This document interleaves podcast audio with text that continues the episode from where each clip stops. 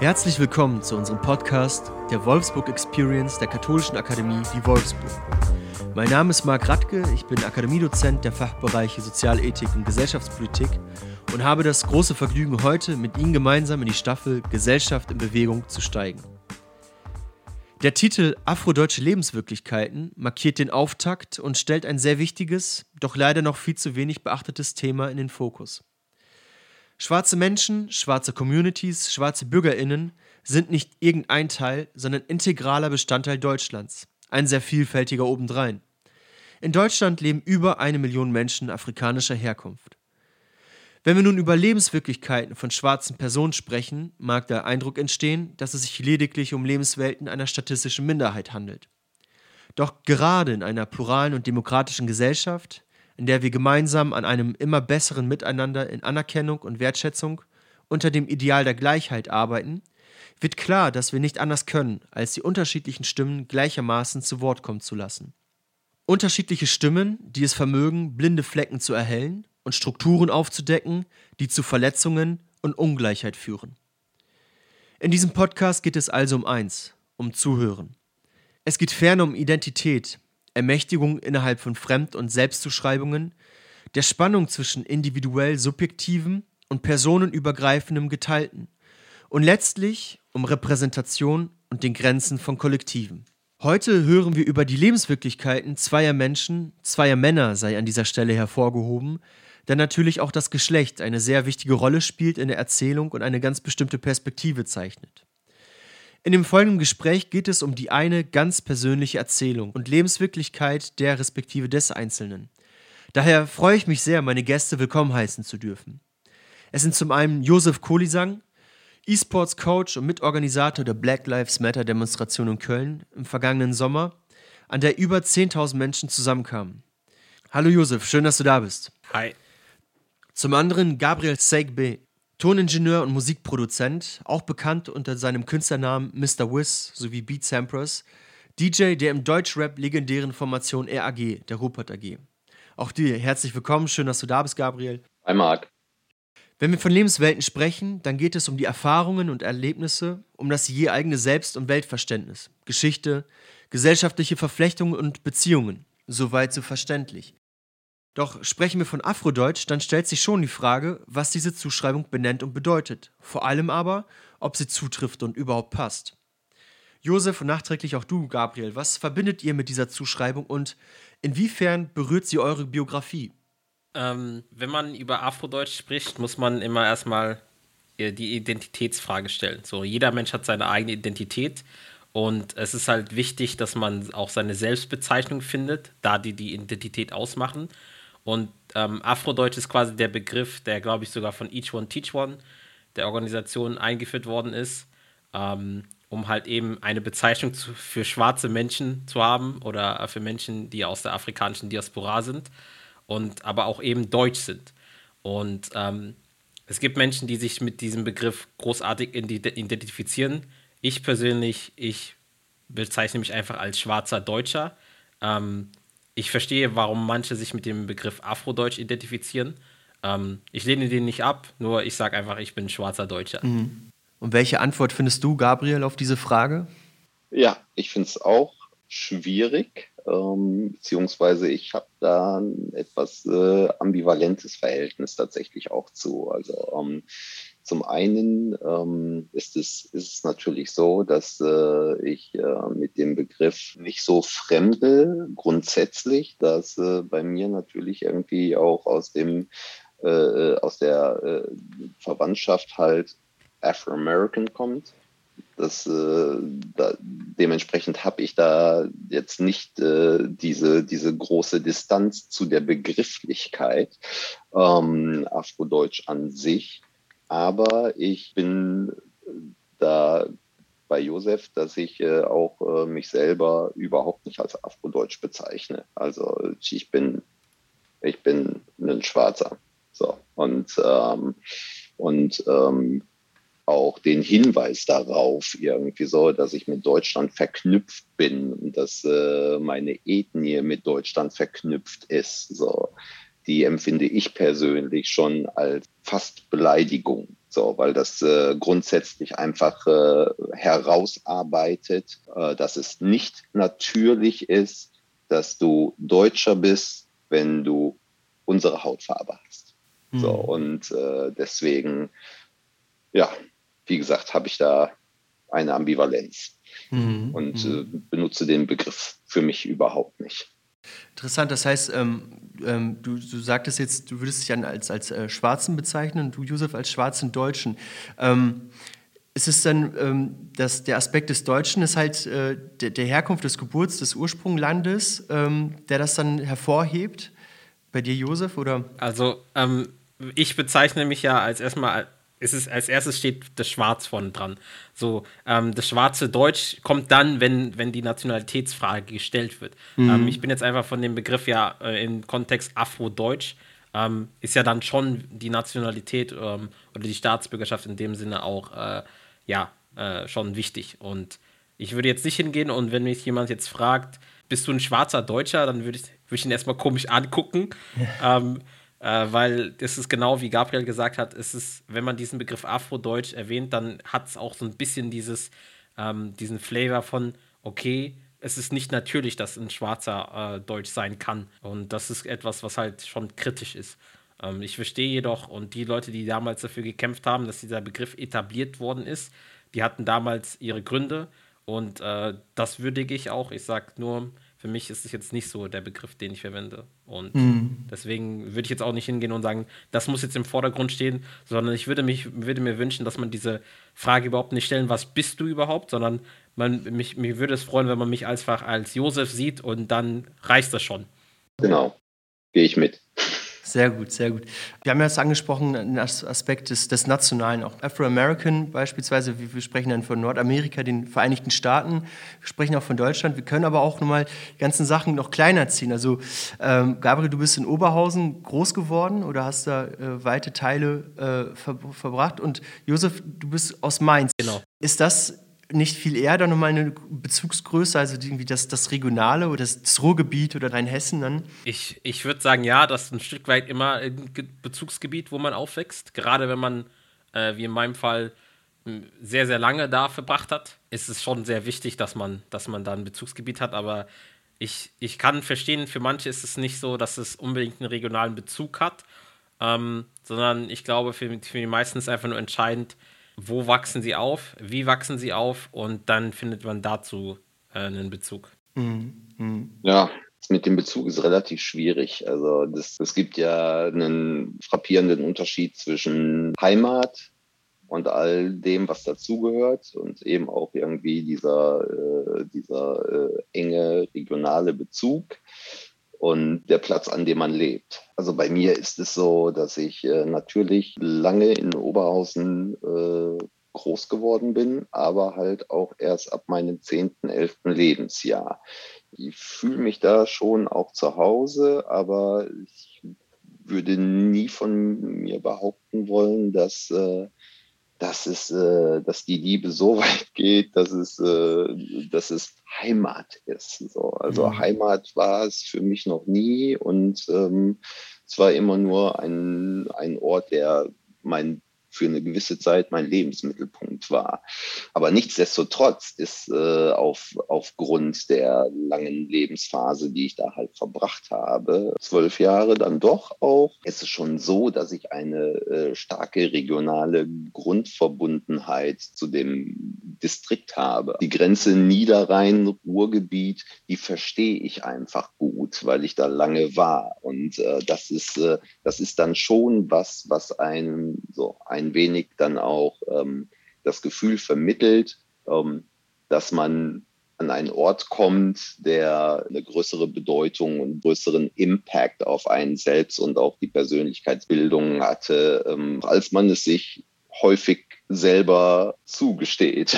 also ich, mhm. ich habe häufig das Gefühl bei mir, dass es so ist, dass ich ähm, mir oft auch selber Glauben mache, dass ich weniger an der Region hänge, als ich es wirklich tue. Ja, es ist so ein bisschen eine Hassliebe für mich tatsächlich, dass ich den, dass ich den Eindruck habe, so, okay, ähm, nach der Scheidung deiner Eltern, so bist du mit deiner Mutter hier hingekommen, du wolltest aber eigentlich faktisch nie da sein und, und müsstest dementsprechend eigentlich deine Ressentiments haben und leben, äh, ähm, den, diesen Ort betreffend oder der Verortung betreffend. Aber ähm, dem ist halt auch nicht so. Dem ist ein Stück weit so, aber der Großteil von mir, wenn er da hinkommt, fühlt sich dann doch ein Stück zu Hause, nicht richtig, aber ein Stück weit. So, weil es tatsächlich äh, jenseits des Ortes in allererster Instanz die Menschen sind, zu denen man eine Bindung hat. Das ist zumindest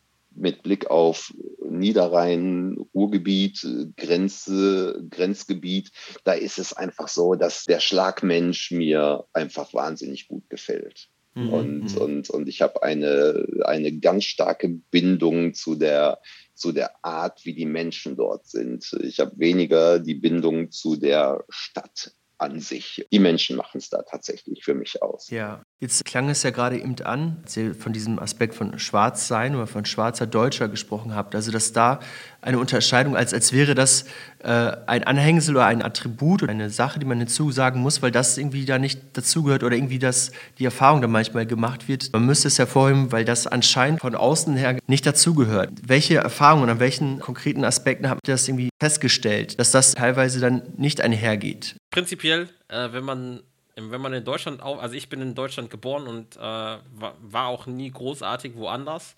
Ähm, und für mich war das äh, so kein Thema am Anfang. Also ich habe nie ein Thema draus gemacht, hey, ich bin jetzt irgendwie anders und ich kann jetzt irgendwie nicht deutsch sein, sondern es wurde zu einem Thema gemacht. Mhm, und das ist mhm. das Erste. Wenn man mich, als ich fünf war, gefragt hätte, was, was, was bin ich, dann hätte ich gesagt, ich bin Deutscher und hätte dann mit großen Augen denjenigen angeschaut, wenn er mir hätte, versucht hätte, irgendwas anderes zu erzählen. Mhm. Da, da fängt es da das schon an. Also es hat bei mir früh angefangen, dass ich überhaupt gemerkt habe, dass ich schwarz bin ähm, oder als schwarz definiert werde oder schwarz gelesen werde. Dadurch hat dann auch quasi angefangen, hey, du bist so und so, also dieses Othering hat angefangen, hey, du, du bist anders als das und du bist du bist nicht normal. Die Normalität ist halt, oder die, was als Norm gesehen wird, ist halt, wenn man weiß ist, wenn man heterosexuell ist, wenn man cis ist. Das Größte, was man hat, ist halt, man wird halt zugeschrieben, dass man etwas ist und nicht der Norm beiwohnt oder beziehungsweise zu der Normalität gehört. Und dadurch fängt dann quasi erst dieser Prozess an, zu sagen, okay, was bin ich denn überhaupt? Wenn, wenn, weil man immer wieder diese Erfahrung bekommt, hey, wo kommst du denn her? Äh, und man sagt Deutschland und dann sagen die Leute, ja, aber wo kommst du denn wirklich her? Und dann denkst du so, beim ersten Mal, wo du diese Frage hörst, denkst du, ja, da meint er jetzt wahrscheinlich die Stadt, aus der ich komme. Dann sagst du Mainz. Und dann sagt er, nee, aber wo kommst du denn wirklich her? Und du äh, zuckst die Arme und denkst, was will der jetzt von mir? Ähm, und dann irgendwann realisierst du, weil du dieses Gespräch immer und immer wieder führen musst, dass die Leute einfach von dich anschauen, sagen, der ist schwarz, der kann nicht aus Deutschland kommen. Worst-Case-Situation ist, wenn die dann ankommen und versuchen, dich auf Englisch anzusprechen und dann so tun, so, also das Witzigste ist dann, wenn es so ein ganz gebrochenes Englisch ist, wo du dir denkst, hör doch auf, hör doch einfach auf.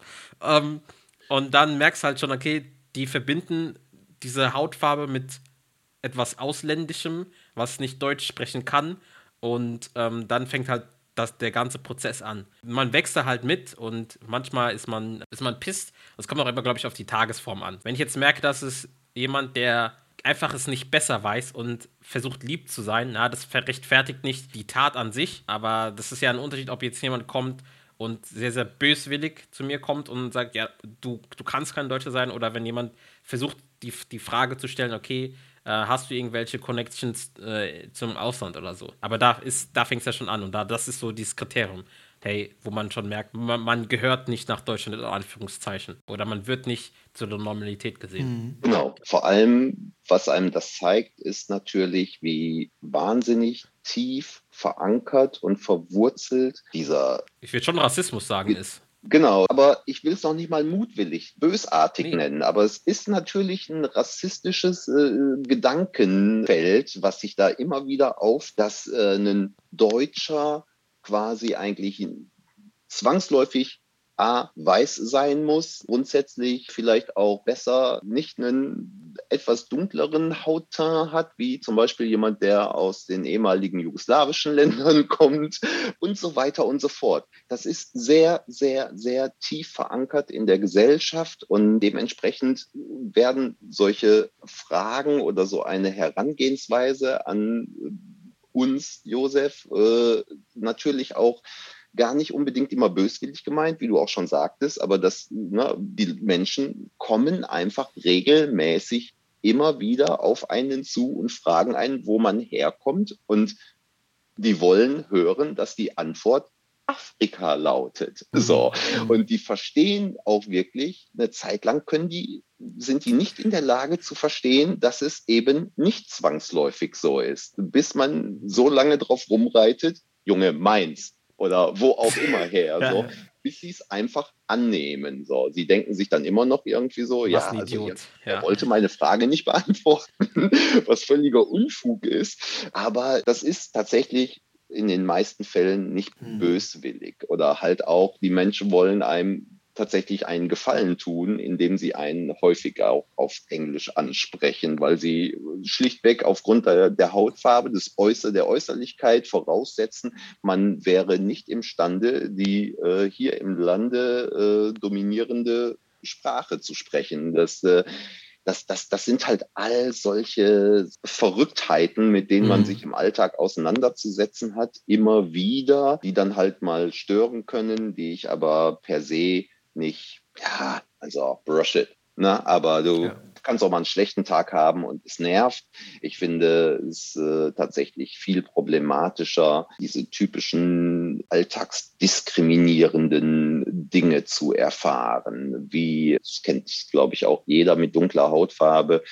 Du kannst äh, in der Bahn sitzen und die Bahn ist rappelvoll. Der einzige Platz, der frei bleibt, ist der neben dir. Da finde ich, ähm, da steht man vor einem richtigen Problem und mhm. da muss man auch was, also ich bin da auch jemand, der gar nicht dazu neigt, sowas schweigend hinzunehmen. Also wenn, wenn dann jemand da steht und sich eigentlich setzen will und dann bemerkt, ich sitze rechts neben ihm, mhm. dann gibt's was zu hören von mir. So, weil ich finde, solche Sachen, das ist im Kleinen und äh, aber so Sachen muss man dann auch formulieren, dem Gegenüber, damit ihm einfach bewusst wird, sag mal, was mache ich hier gerade eigentlich? Hm. Und selbst wenn er es weiß, was er macht, dann möchte ich aber, dass zumindest die Menschen um mich herum, die mich hören können, wenn ich darauf hinweise, wie er gerade unterwegs ist, äh, das mitkriegen und ihn auch äh, demaskieren. Letzten Endes, er demaskiert sich selbst, aber die meisten Leute sind ja mit anderem beschäftigt. Und ich finde es ganz wichtig,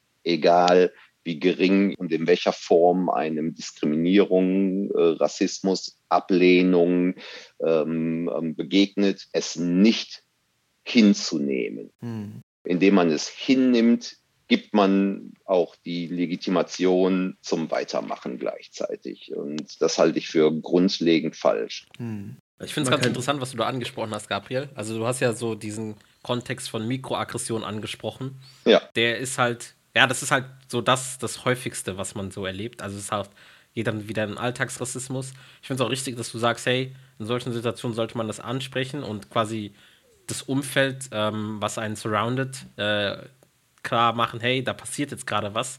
Und ich, ich finde es auch, ich, ich unterstütze das voll. Ich weiß nur, dass es von mir selbst, weil es hat eine Zeit lang gedauert, bis ich in der Lage war, das zu tun, weil meistens war ich dann immer so erstmal so, okay, äh, was passiert hier gerade und dann realisiert man, was es ist. Und dann hatte man diese Situation schon mal. Der Moment ist vorbei. Genau. Und dann wurde man, mhm. wurde einem aber eingeredet, okay, man übertreibt da, dann wird so eine Form von Gaslighting betrieben, wo es heißt, ey, du siehst das doch viel zu eng und so ist es doch gar nicht und die meint nur so. Ich kann verstehen, wenn nicht jeder die Kraft dazu hat, in der Situation dann so aufzustehen und sagen, ey, jetzt langt es mir oder so, ne? Oder ähm, wenn ich mittlerweile, wenn ich manch, also wenn ich genervt bin und die Frage kommt, wo kommst du her, dann sage ich aus meiner Mutter und dann gucken Leute blöd und dann wissen sie, wie blöd die Frage auch ist. Ne? Ja. Ähm, ja, aber das, das, das, das ist halt so, jeder, jeder baut dann so seine, seine Abwehrmechanismen teilweise auf. Absolut. Ich, ich wünschte, jeder könnte dann reagieren in der Situation. Ich weiß halt, dass es nicht immer möglich ist. Ja, ich glaube auch, da hat auch jeder unterschiedliche ja. Toleranzen zum einen und zum anderen äh, ist ja auch jeder, was so Schlagfertigkeit anbelangt, ja auch anders veranlagt. Ich glaube, ne, also zum einen kenne das ja auch von früher, als ich äh, noch jünger war, als sowas, keine Ahnung, 13, 14 zum Beispiel. Da ist mir das natürlich auch schon begegnet, klar. Da war ich zu dem Zeitpunkt, war ich nicht imstande, direkt darauf zu reagieren. Da fehlte mir die Erfahrung, die Reife, mir fehlte auch irgendwie das Selbstbewusstsein. Und natürlich, also es gibt Leute, Menschen, die können das halt eben einfach nicht, äh, sei es altersbedingt oder einfach wesensbedingt. Und das ist dann auch okay. So, du kannst nicht leisten, was du nicht leisten kannst. So, ähm, aber wenn man es leisten kann, dann sehe ich es auch als Pflicht an, es zu tun. So, also ich mache nicht die Faust in der Tasche, weil ich es einfach kann. So, ich bin empowered, ich kann das. Und das geht bei mir zum Beispiel auch so weit, dass ich mich auch erdreiste, wenn ich das sehe, dass es bei anderen gemacht wird, dass ich was dazu sage. Ja. Mhm. Nee, ich finde es ich find's wichtig. Also gerade, also du hast vorhin den Punkt angesprochen, wo du sagst, hey, dieses, dieses stille Zustimmen, also dieses Nichtsagen ist so eine stille Zustimmung. Und gerade wenn man dann weiß, man kann, also man hat die Fähigkeit, in solchen Situationen aus sich rauszukommen und zu sagen, hey, bis hierhin und nicht weiter und da klare ja. Kante zu zeigen, dann ist es auch super wichtig für andere Menschen, die es eben nicht können. Genau. Genau wie du. Äh, ich bin froh, dass wir, in Corona-Zeiten setze ich sowieso niemand neben dich. Ja. ähm, da bin ich auch ein bisschen froh, dass ich dann meinen Platz habe. Ne? Aber da gab es halt so Situationen schon so häufig, wo ich das, das passiert dann natürlich auch anderen Leuten, die von Diskriminierung und Rassismus betroffen sind. Aber auch da sage ich dann, wenn ich sowas sehe, dann, dann mache ich da auch mal den Mund auf und dann wird es meistens ein bisschen forsch, weil jedoch äh, ist es sehr, sehr wichtig, dass, dass man auch das Umfeld drauf hin macht, weil man sagt ja immer so, ja, das ist ja die, dieser Rassismus oder dieser Alltagsrassismus oder diese Diskriminierung kommt immer nur von rechts außen. Ähm, ich würde da so weit gehen und sagen, das ist halt schon in der Mitte der Gesellschaft akzeptiert und die Mitte der Gesellschaft hat schon sehr, sehr viel internalisierte Rassismen, die sie als normal verstehen und als normal betrachten und ähm, dann gar nicht realisieren, wie rassistisch das teilweise ist, was sie sagen, oder wie diskriminierend es teilweise ist. Und denken dann, ja, das ist doch normal. Für die breite Masse kann das normal sein. Äh, für mich ist es keine Normalität, wenn, wenn meine, meine bloße Existenz schon als Bedrohung wahrgenommen wird oder als ja etwas, worüber man sich lustig machen kann und dann sagen, ey, sieh das doch nicht so eng. Und das dann in die Humor. Ich liebe es, also äh, Warnung, Ironie. Ich liebe es, wenn die Leute sagen, ach, das ist doch nur schwarzer Humor und das ist doch nur. Dann sage ich, ja. Und dann Satire darf alles. Und dann, dann bin ich immer weg. Dann sage ich immer so, ach komm, wenn du mit dem Spruch schon kommst, dann weiß ich, ich brauche gar nicht mehr mit dir zu reden, weil ich kann mit dir logisch gar nicht mehr argumentieren, weil da einfach nur eine Wand hochgefahren wird, um zu sagen, ja, ich mache das doch nur aus Satire. Ein Satz noch, ich sage immer, deswegen mache ich kaum Witze, in jedem Witz steckt ein Funken Wahrheit und in jedem Witz steckt auch ein Funken über deine eigene Persönlichkeit. Und wenn du es nötig hast, über Sachen Witze zu machen, die andere Menschen Leben kosten, dann solltest du mal drüber nachdenken, ob das wirklich witzig ist. Mhm. Ja.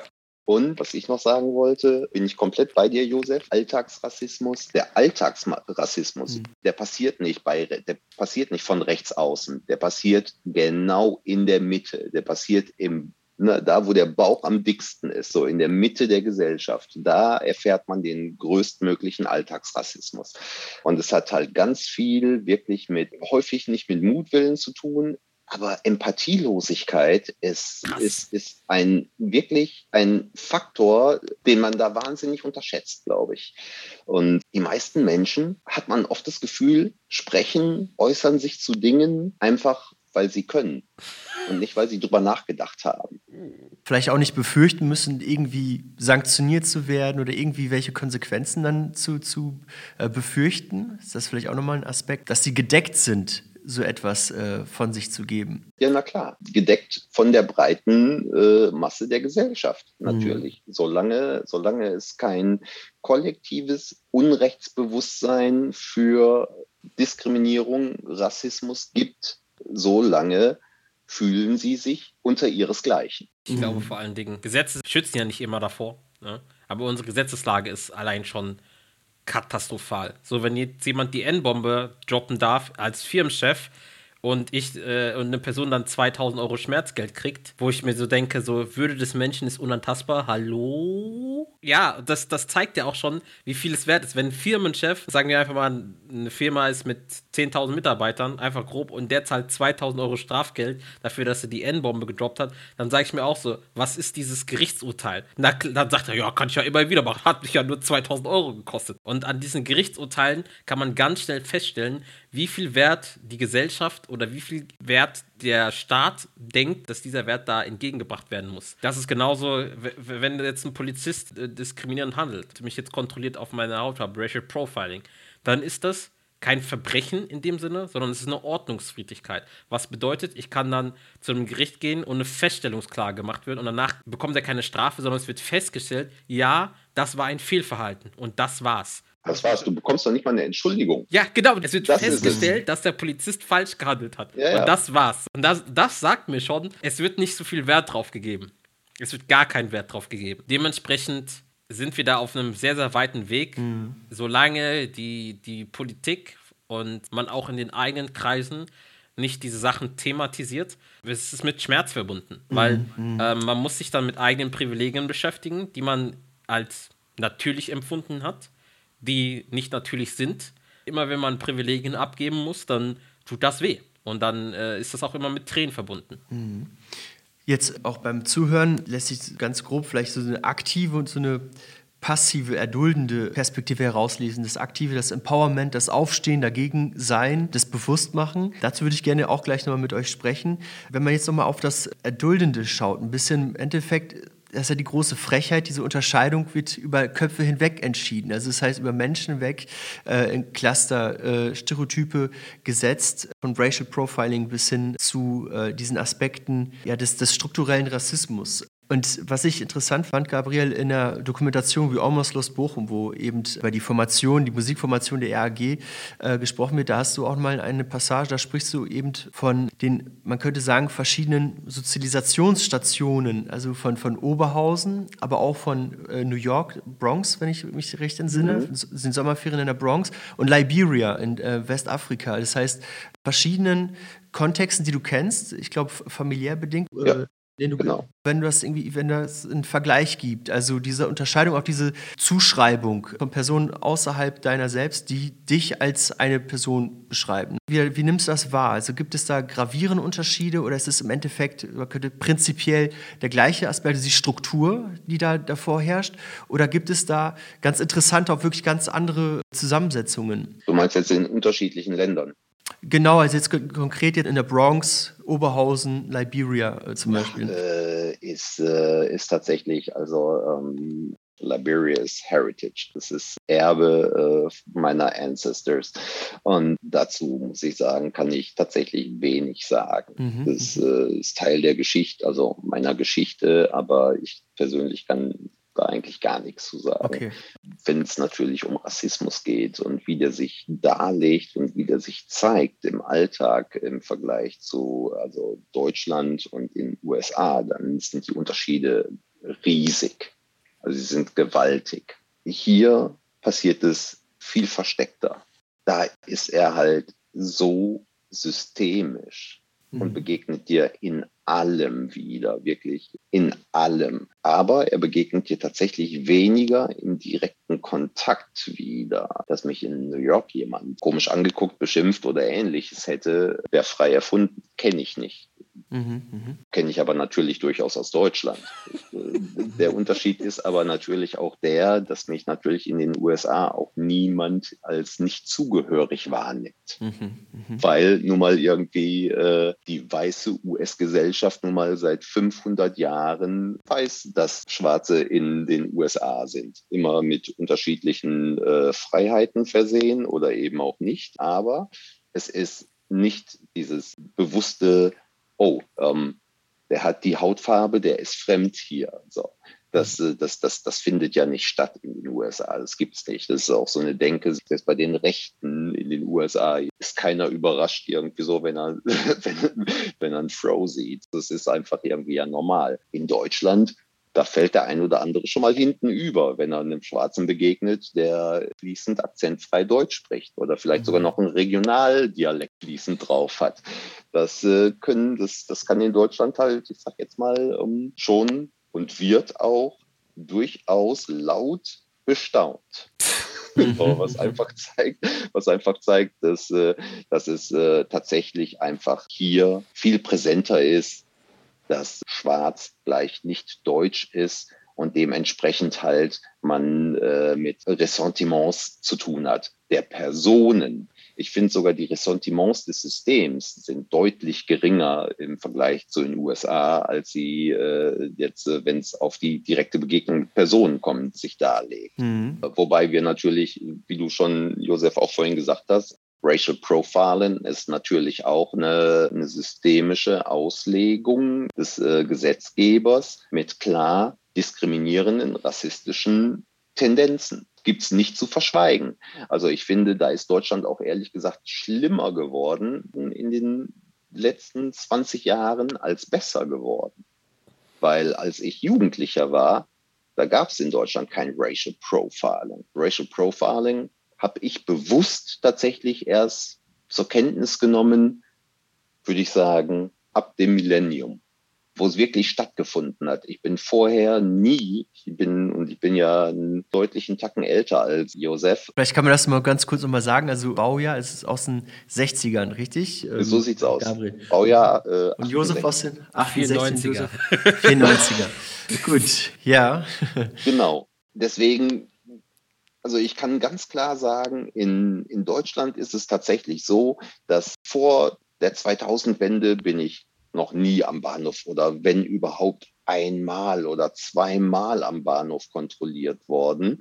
Ab Millennium wurde es immer mehr. So, es wurde wirklich immer mehr. Und ich sage jetzt mal so ab 2006 ähm, war es dann so, in Bochum zum Beispiel, dass ich angefangen habe, nicht mehr über den Bochumer Hauptbahnhof zu fahren, weil ich mich dem nicht mehr weiter aussetzen wollte, mhm. weil gefühlt jedes Mal, wenn ich durch den Bahnhof gelaufen bin, wurde ich kontrolliert. Mhm. mhm. Wurde ich kontrolliert. Und dann habe ich da als Reaktion da, damit angefangen zu sagen, weißt du was, ich äh, ignoriere jetzt einfach, äh, ich fahre nicht mehr über den Hauptbahnhof, sondern ähm, wenn ich jetzt statt einwärts wollte oder statt auswärts wollte, war dann meine nächste Station Bahnhof Hamme in Bochum. Dann bin ich nach Hamme, also zum, zum Hammer äh, Bahnhof gelaufen und habe mich da in die Bahn gesetzt und bin gefahren. Habe einfach grundsätzlich versucht oder habe die, die U-Bahn Straßenbahn genommen, weil ich nicht mehr durch den Bochumer Hauptbahnhof wollte. Ich finde halt dieser Beginn des, der systemischen Diskriminierung, den nehme ich seit dem Millennium sehr stark war und finde den auch, mhm. wie soll ich sagen, ähm, ich spanne den Bogen jetzt mal ganz weit. Wenn das System sowas zulässt, wenn die Politik sowas zulässt, dann darf man sich auch nicht wundern, wenn wir jetzt plötzlich über Rassismus und Nazitum bei der Polizei sprechen und so weiter und so fort. Also da ist ja der Gesetzgeber, ist ja irgendwie der beste Nährboden für das, was dann da passiert. Wenn ich als Gesetzgeber Racial Profiling zulasse, dann, dann zwinge ich meine Beamten zu rassistischen, diskriminierenden Handlungen. Und dann wundere ich mich hinterher, wenn sich Polizisten oder Bundespolizei äh, intern in irgendwelchen Gruppen Nazi-Symbole und faschistoiden Krimskrams zuschicken. Wach werden bitte. Also was ist da mit der Politik los? Wie entkoppelt ist man da von, von der mhm. Welt? Das macht mich mhm. sprachlos. Mhm. Gerade wenn man jetzt im allgemeinen Bewusstsein das jetzt hält, man habe nun den Aspekt des strukturellen Rassismus ein Stück weit verstanden und kann jetzt gegengehen und den offenlegen. Und da ist das ja eigentlich ein gegenläufiger Trend. Das ist ein gewisses Paradox, wenn man das jetzt genau. aufsetzt, was nun mal sogar systemisch aufgefangen wird. Im Endeffekt ist es ja auch wieder Fremdzuschreibung, also es werden ganz bestimmte Konnotationen, Attribute und so weiter an äh, das Schwarzsein irgendwie gebunden von Menschen, die zum Beispiel dann nicht schwarz sind und das da hineinsetzen. Wenn es jetzt aber, äh, Josef, du sprachst von der Lesart sprichst, jetzt um die eigene Lesart, also das eigene Verständnis, also man könnte vielleicht sagen, dein Schwarzsein, wie verstehst du das? Woraus speist sich das? Ist das auch so, dass ähm, dieser Aspekt, diese Abgrenzung oder das, was andere mir hier zusagen, dass ich mich dagegen stelle und daraus sich das speist? Ist das auch eine Quelle oder ist es vor allen Dingen ähm, ein, ein Selbstbewusstsein, was sich außerhalb dessen setzt? Oder ist es irgendwie eine, eine Mischung so aus verschiedenen Einflüssen? Also bei mir ist es einfach meine Sozialisierung. Mhm. Ich bin groß geworden in einer schwarzen Gesellschaft, so in den prägenden Jahren, also von 0 bis mhm. 10 und habe Schwarzsein nie begriffen als Gegenkonstrukt. Ja. so, ja. Das finde ich auch äh, total falsch äh, tatsächlich, mhm. weil äh, es ist äh, kein Gegen. Es sind unterschiedliche Ethnien, sind gleichberechtigt nebeneinander existent und da gibt es für mich kein Gegen. Und für mich ist es einfach total natürlich. Ich habe mich noch nie als irgendwie was anderes begriffen mhm. als schwarz und also ich habe es weder irgendwie übertrieben, jemals vor mir hergetragen, geschweige denn äh, unter den Scheffel gestellt. Das sowieso nicht. Ich glaube, äh, ich, also mein Umgang ist ja, oder mein Selbstverständnis ist, ist, ist einfach, das ist einfach total natürlich. Ja. Also für mich war es tatsächlich eher immer andersrum. Ich habe eine mhm. weiße Mutter. Für mich war, für mich war immer eher so, wie ich groß geworden mhm. bin, war ich nie die Minderheit. Also meine Mutter war die mhm. Minderheit. Ja.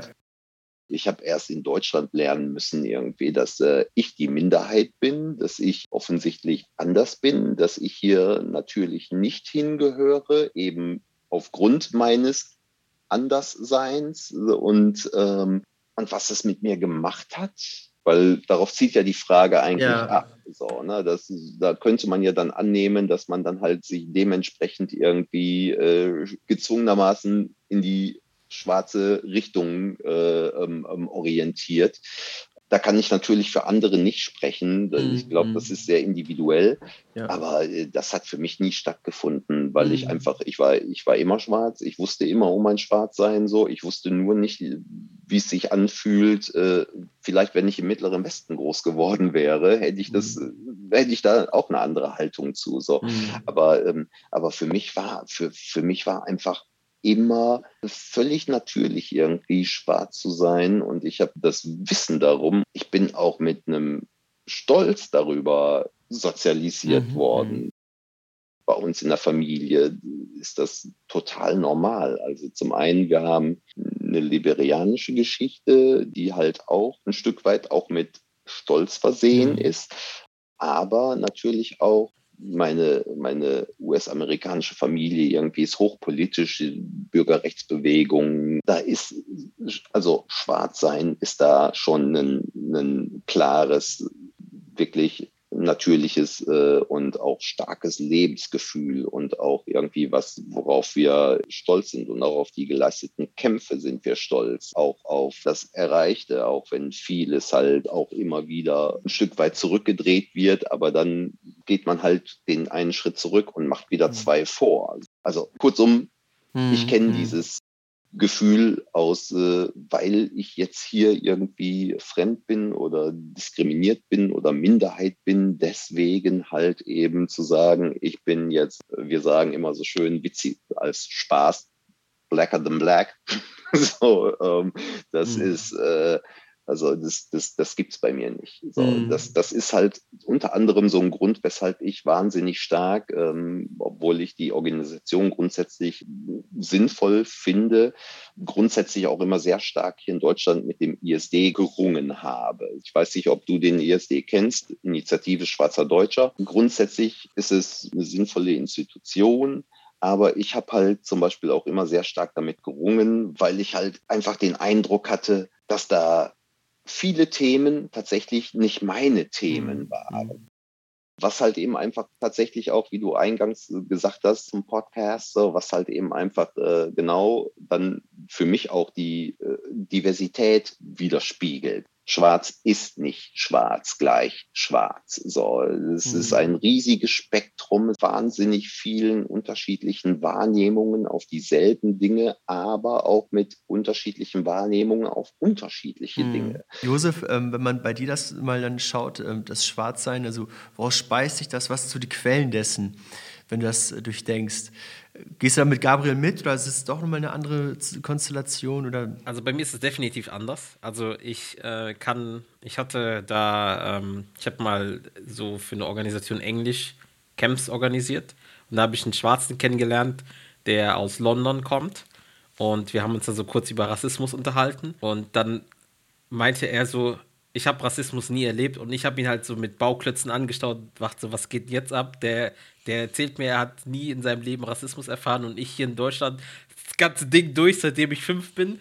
Und äh, deswegen, ich glaube, dass es super wichtig ist, wenn man als Kind in einem sehr, sehr schwarzen Umfeld aufmacht, dann macht das was mit einem und dann geht man da auch mit dem Selbstverständnis einher. Bei mir war das nicht der Fall. Ich bin in einem sehr, sehr weißen Umfeld aufgewachsen. Ich hatte das Glück, äh, dass ich viele verschiedene Kulturen hatte. Ich hatte Türken, ich hatte Vietnamesen, ich hatte Italiener in, in meiner Kindheit ähm, und ein ähm, paar schwarze Menschen.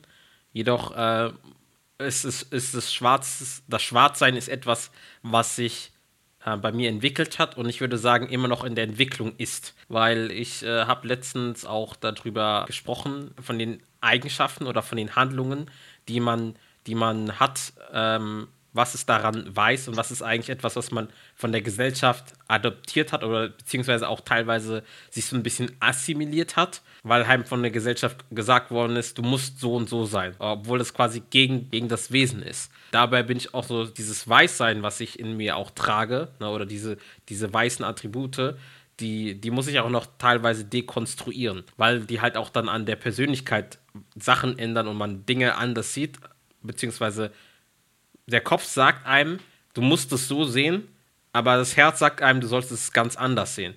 Es kann schon bei ganz kleinen Sachen sein, so, was für Schuhe kaufe ich mir? Ne? Ähm, und dann sagt der Kopf, oh, hol dir die, die sehen super fresh aus, die sehen super cool aus.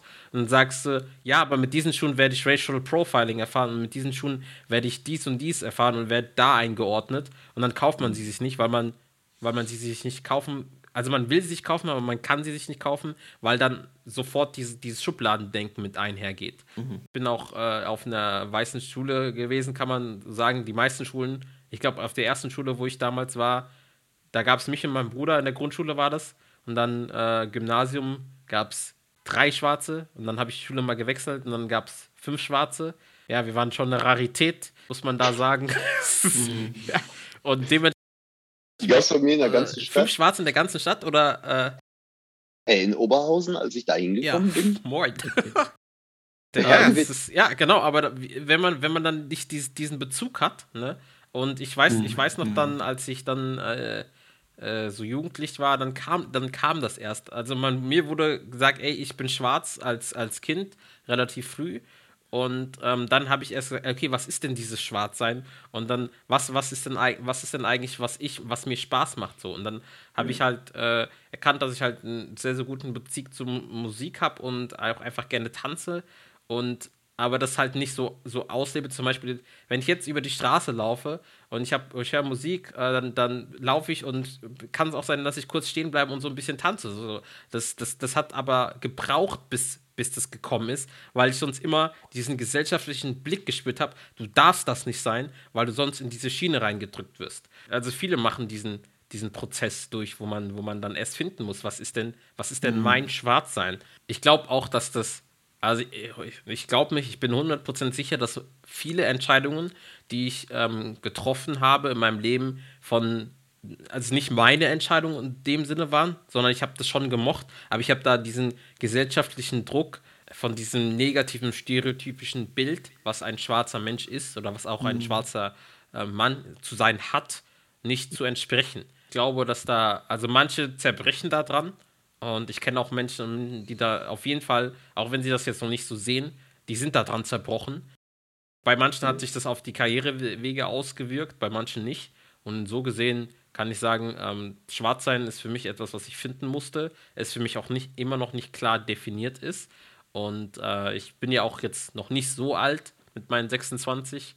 Ich glaube, mhm. das, das findet sich noch. Ja. Gerade wenn man dann auch sich ja da mit Leuten unterhält, dann findet man sich da noch kann ich total nachvollziehen, was du sagst, weil gerade auch die Begegnung mit dem britischen Schwarzen spiegelt das halt auch wirklich gut wider. In, in England gibt es einfach auch ein schwarzes Leben. Es gibt eine schwarze Gesellschaft, es gibt ein schwarzes Leben und du bist halt, du sagst ja, du bist hier geboren und warst dein ganzes Leben über hier und ein schwarzes gesellschaftliches Leben gibt's ja sichtbar an der Oberfläche so ja bis heute noch nicht. Und deswegen ist es natürlich, glaube ich, einen, zum einen ein Entwicklungsprozess, sein Schwarzsein zu entdecken und ein natürliches Selbstverständnis und Ausleben dazu irgendwie zu finden. Wir sehen es ja, dass, dass äh, dieses in der Mitte der Gesellschaft, in der Gesellschaft ankommen, hier einfach noch immer nicht vollzogen ist. So, wie viele schwarze Polizisten haben wir? Schwarze Richter, schwarze Lehrer? Ja, ein paar mittlerweile. So, ne? Also, so, äh, wir sehen einfach, wenn wir so mal die ganze Berufspalette auffächern, dann stellen wir fest, dass es halt bei zentralen Berufen, die halt äh, System und Gesellschaft mit ausmachen, dass wir da nicht präsent sind oder kaum existent sind. Und das ist halt ein Problem, was, was wir in Deutschland speziell haben und was mhm. es, glaube ich, auch total schwierig macht äh, für, für äh, die schwarzen Kinder, die hier geboren werden. Also ich meine, die Wahrheit ist, bei mir war es noch, war es noch ganz selten. Bei dir war es nicht mehr so selten. Und bei den Kids, die halt jetzt geboren werden in Deutschland und schwarz sind, für die wird sich schon eine relative Normalität irgendwie einstellen, so, weil äh, wir jetzt diejenigen sind, die eigentlich ein schwarzes Leben in Deutschland etablieren. Aber äh, natürlich für alle Generationen, die vor den zukünftigen Erwachsenen sind, so, äh, äh, muss man ganz klar festhalten, äh, wenn, wenn man in Deutschland äh, geboren, aufgezogen, groß geworden ist, musste man, glaube ich, tatsächlich einen äh, wahnsinnig viel Energie und auch immer wieder Mut zeigen, sein Inner Self wirklich nach außen zu tragen und mit Selbstverständnis zu mhm. leben. Vielleicht zu guter Letzt nochmal ein Aspekt. Gabriel, du hast es angesprochen von den Kämpfen, die beispielsweise im Vorfeld jetzt im äh, US-amerikanischen Kontext äh, familiärerseits gefochten worden sind. Gibt es natürlich auch Black Lives Matter beispielsweise, auch äh, Josef, du hast ja mitorganisiert in Deutschland. Ähm, hier konkret erstmal gegen Polizeigewalt, die ganz klar rassistisch da motiviert ist. Wir haben auch das Racial Profiling angesprochen. Sind das dann eben diese Momente des Sichtbarmachens, des Aktivwerdens, des, der, der Power, die da ist? Ist das auch ein wichtig guter Trend? Und äh, wo seht ihr vielleicht dann noch weitere Bewegungen, Möglichkeiten, sichtbar zu werden, da zu sein? Und ist es überhaupt möglich, dann für eine Selbstverständlichkeit zu kämpfen? Wie würdet ihr das sehen? Oder ist es erst ein weiterer Step, der wirklich erst in, in grauer Zukunft ist, weil hier noch andere Arbeit in Anführungszeichen geleistet werden muss? Ich sage, meine Generation ist quasi die Generation, die, die das Ganze, also ich sage es mit Absicht, treten muss.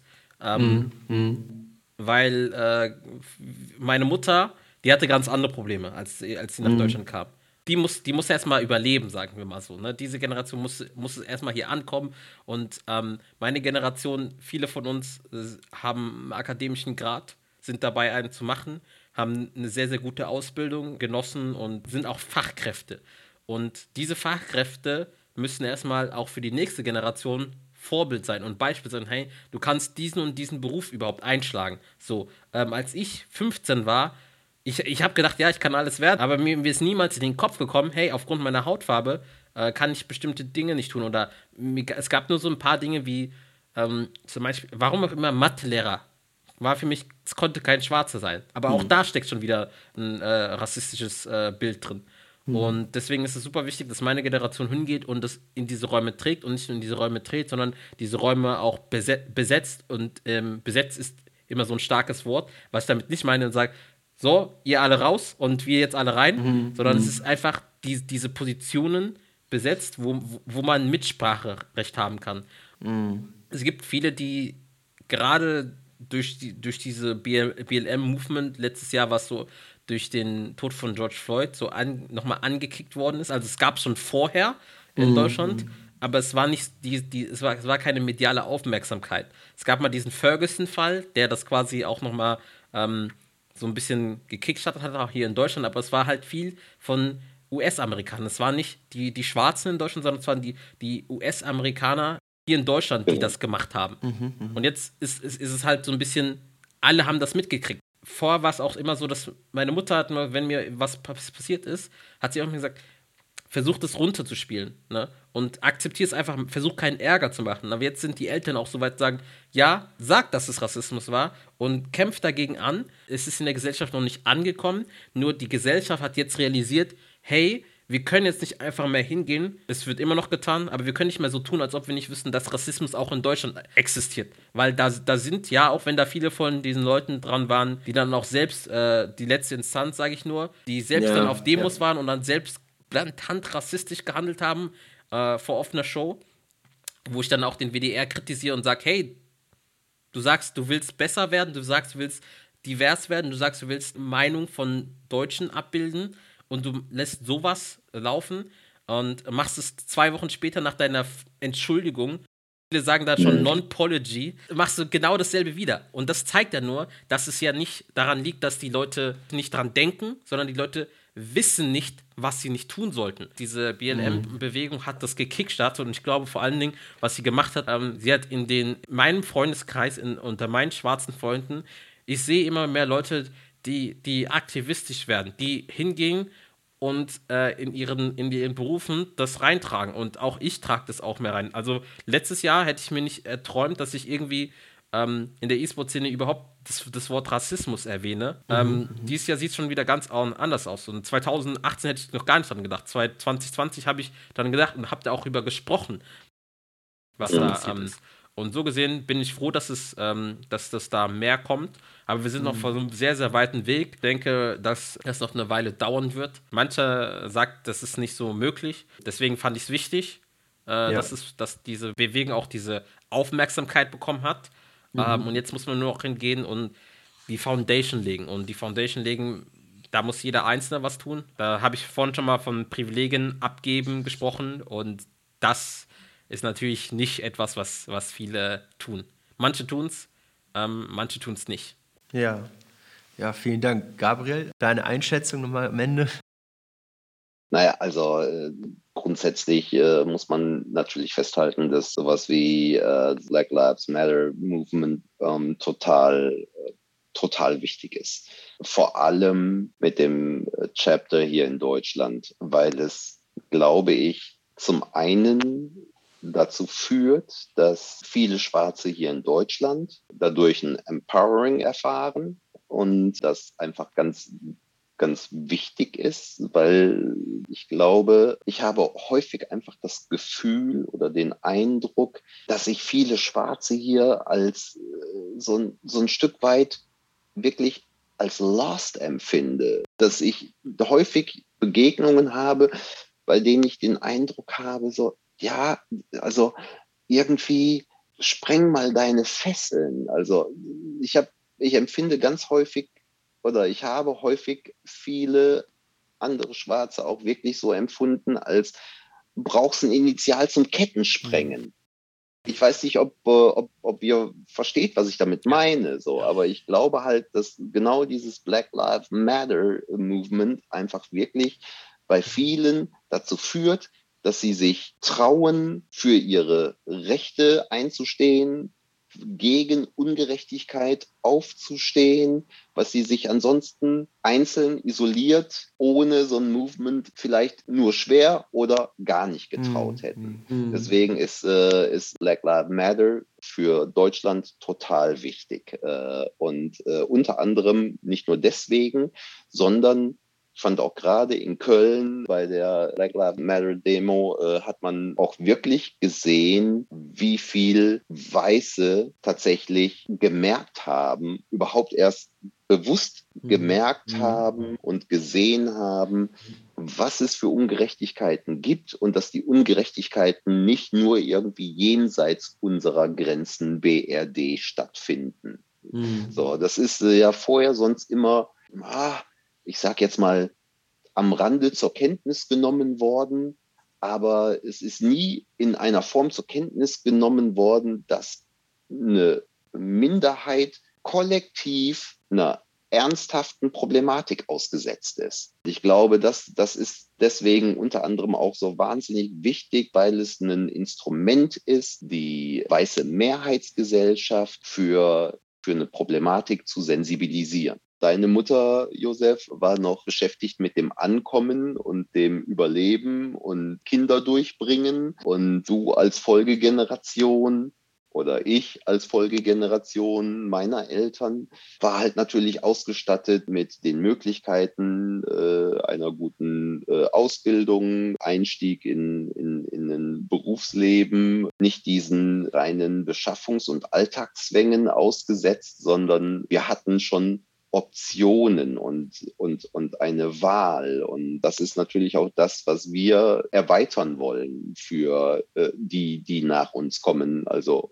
unsere Kinder oder Kinder von Freunden, dass wir halt natürlich jetzt, wo die, die erste Aufgabe der Vorgeneration pure Existenz überwunden ist. Wir jetzt auf ein neues Sockelniveau kommen und dieses neue Sockelniveau halt natürlich wieder einen Schritt auf der Stufe, äh, zumindest zum, zur, zur gesellschaftlichen Sichtbarkeit unserer, unserer Ethnie zur gesellschaftlichen Sichtbarkeit und auch zum Ankommen in der Mitte, in der Breite der Gesellschaft, wo es um Prosperity geht, dass wir das jetzt leisten und uns aber weil wir halt diese existenziellen Probleme unserer unserer Eltern nicht mehr haben, uns tatsächlich auch mit Ungerechtigkeiten und den Kampf gegen Ungerechtigkeiten beschäftigen können. Da hatten unsere Eltern ja teilweise die Kapazitäten gar nicht für. So, wir haben die und wir müssen die nutzen und äh, eben damit es weitergeht und man die nächsten Schritte macht, um